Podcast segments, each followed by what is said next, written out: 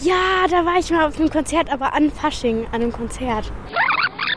Hallo, ich bin Carla und ich stehe hier gerade draußen vorm Feuerwerk und heute will ich mal gucken, was es hier so außerhalb vom Radio gibt. Da hinten ist eine Kranhalle und Café Hansam 39. Da war ich, glaube ich, mal bei Fasching oder so.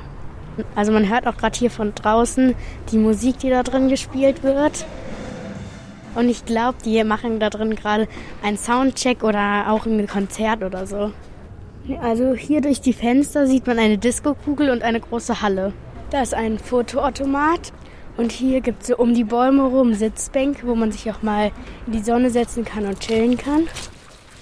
Und hier ist ein Skatepark, wo man auch mit BMX-Fahrrädern oder Inline-Skates fahren kann, glaube ich. Also ich skate nicht so viel, weil ich immer Angst habe, dass ich hinfalle. Und hier ist eine große, also eine mittelgroße Halfpipe. Und noch andere Wände oder so zum Tricks machen. Und hier ist auch viel Graffiti. Ich finde das da witzig. Oder das da mit der Ratte.